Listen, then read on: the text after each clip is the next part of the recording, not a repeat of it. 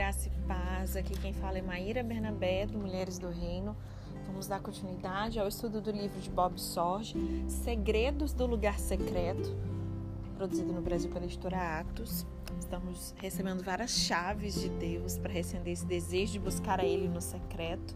Né? E hoje temos o segredo da humildade tudo a ver com o que a gente está estudando nos Talmudins, né? Sobre as bem-aventuranças ali no capítulo 5. Eu adoro essas, entre aspas, coincidências de Deus. A nossa busca violenta, que nós falamos sobre isso num ótimo sentido, né? Essa busca violenta de Deus, ela precisa ser regada com o espírito gentil, com o espírito humilde. A humildade, na verdade, ela é a base de toda, de toda oração. O humilde ele diz: Senhor, eu fico vazio sem a sua plenitude, eu fico aos pedaços sem a sua inteireza, eu fico fraco sem a sua força, eu fico sem direção sem a sua sabedoria. Sem o Senhor eu não sou nada. Eu preciso de você, Pai. Eu preciso tão desesperadamente que eu estou me derramando diante de você aqui no lugar secreto. Esse é o segredo da humildade. E aí a falta de oração é o primeiro sinal de uma independência proveniente, sabe de quê? De orgulho. Que às vezes a gente não percebe isso. É forte, né? Falar que a pessoa é orgulhosa, nossa pessoa tem orgulho. E muitas das vezes não nos vemos assim. Mas quando vivemos sem orar, essa falta de oração é esse primeiro sinal dessa independência, que ela vem de um orgulho. Nós começamos a fazer, sabe o quê? E aí, gente, o tempo atual, é, antigamente, não era tão forte quanto agora, né? Hoje, as agendas, a rotina, a correria, é, o acúmulo de funções, até o, o, ritmo frenético que o mundo vive de fato, né? É, faz com que a gente comece a reduzir o nosso tempo secreto com sabe?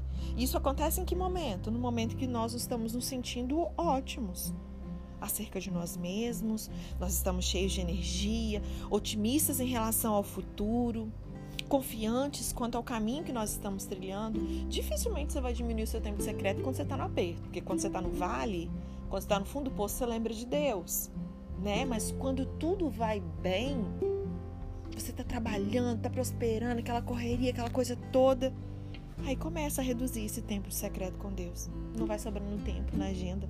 Vai ficando ali por último. Esse é o primeiro sinal de que nós estamos ficando cheios de confiança de nós mesmos. É muito sutil, é, é nas entrelinhas essa independência. Porque se dependêssemos, estaríamos ali buscando a nossa fonte. E aí, nesse capítulo, esse capítulo não é grande, mas eu sempre creio que quando os capítulos são pequenininhos, sabe aquela história assim que os melhores perfumes estão nos menores frascos? Eu percebo que quando é uma porção menor, ela também tem um poder muito maior, sabe? E ele compartilha aqui nesse capítulo que antes dele saber que ele estaria escrevendo esse capítulo, ele estava apreciando as palavras de Agur que escreveu: Sou o mais tolo dos homens, não tenho entendimento de um ser humano. Não aprendi a sabedoria e nem tenho conhecimento do santo. Está lá em Provérbios 30, verso 2 e 3. A sabedoria de Agur estava é, em ter uma autoavaliação adequada acerca da sua própria tolice. Quem dera se todos nós tivéssemos essa mesma consciência. E me lembrei daquele texto de Romanos, acho que a gente leu ontem, não foi? Da gente não pensar além do que convém de nós mesmos. Eu não sei se foi aqui, se foi no Talmudinho, né? Mas a gente conversou sobre isso já. A importância da humildade, de você é, se ver como Deus te vê, nem a menos nem a mais. Porque às vezes também a pessoa é, não pensa a mais, ela não é orgulhosa sobre a irmã, não, mas também ela tem um espírito de autocomiseração, mimimi, toda. Sabe? Os dois extremos são muito nocivos. Nós precisamos ser humildes o suficiente para poder nos vermos como Deus nos vê, nem a menos e nem a mais, nem pensar além do que devemos de nós mesmos, como o apóstolo Paulo diz em Romanos. E aí, é, se nós tivéssemos essa mesma consciência desse provérbio, Isso faria com que nós nos ajoelhássemos e nos voltássemos para essa fonte de toda sabedoria. Por quê? Porque o único Deus que detém toda a sabedoria é o Senhor. Se Ele detém toda a sabedoria, onde é que isso nos coloca, gente? Onde que coloca o nosso conhecimento? Onde que coloca a nossa eloquência? Onde coloca os nossos diplomas? Quando você enxerga a grandeza de Deus e a sua bancarrota, você, você é, é gerada, sabe, uma grande alegria pelo fato de você se humilhar perante o Senhor.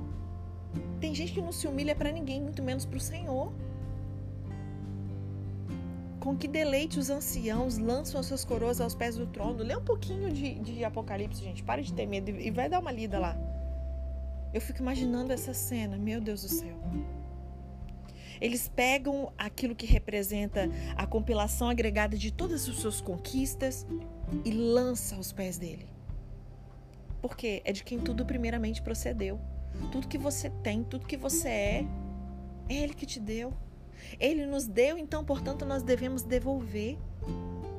Nada disso foi ideia nossa. Tudo começou nele, termina com ele. Ele é tudo. E aí, à medida que nos unimos a Deus, a pobreza da nossa identidade pessoal, o que que acontece? Tá vendo por que também não existe espaço para essa autocomiseração? Porque à medida que nós nos unimos a Ele, essa pobreza é, da nossa identidade pessoal sem Ele, ela é perdida nessa plenitude da sua grandeza eterna. Davi escreveu: Meu coração está firme, ó Deus. Cantarei e louvarei, ó glória minha. Está em Salmo 108, no verso 1.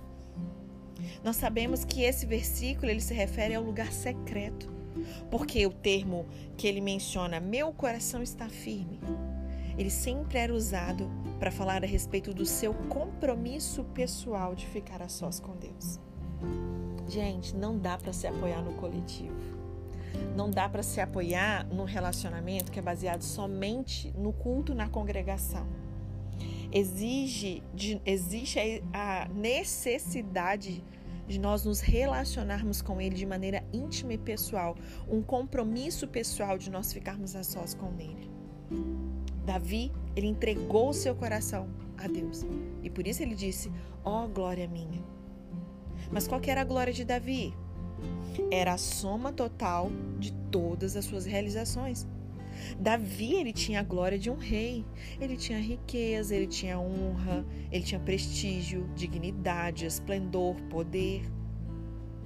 Ele também tinha a glória de ser um salmista. Ele também era um profeta.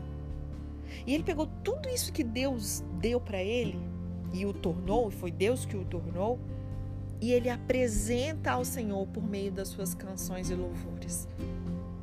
Quanto maior o seu prestígio, maior o prazer de entregar tudo perante a majestade de Deus. Sabe, é, quando eu costumo ensinar sobre o caráter de Deus, sobre os atributos de Deus, eu percebo a necessidade de nós, de fato, é óbvio que Deus, assim, não tem como a gente botar numa caixinha, né, e explicar assim, não, porque Deus, a gente vai de uma maneira muito limitada, porque Deus é Deus. Ele mesmo, quando vai falar para Moisés, quem eu falo que é quem? Ele fala, fala que eu sou. Sabe, a gente não vai conseguir mesmo.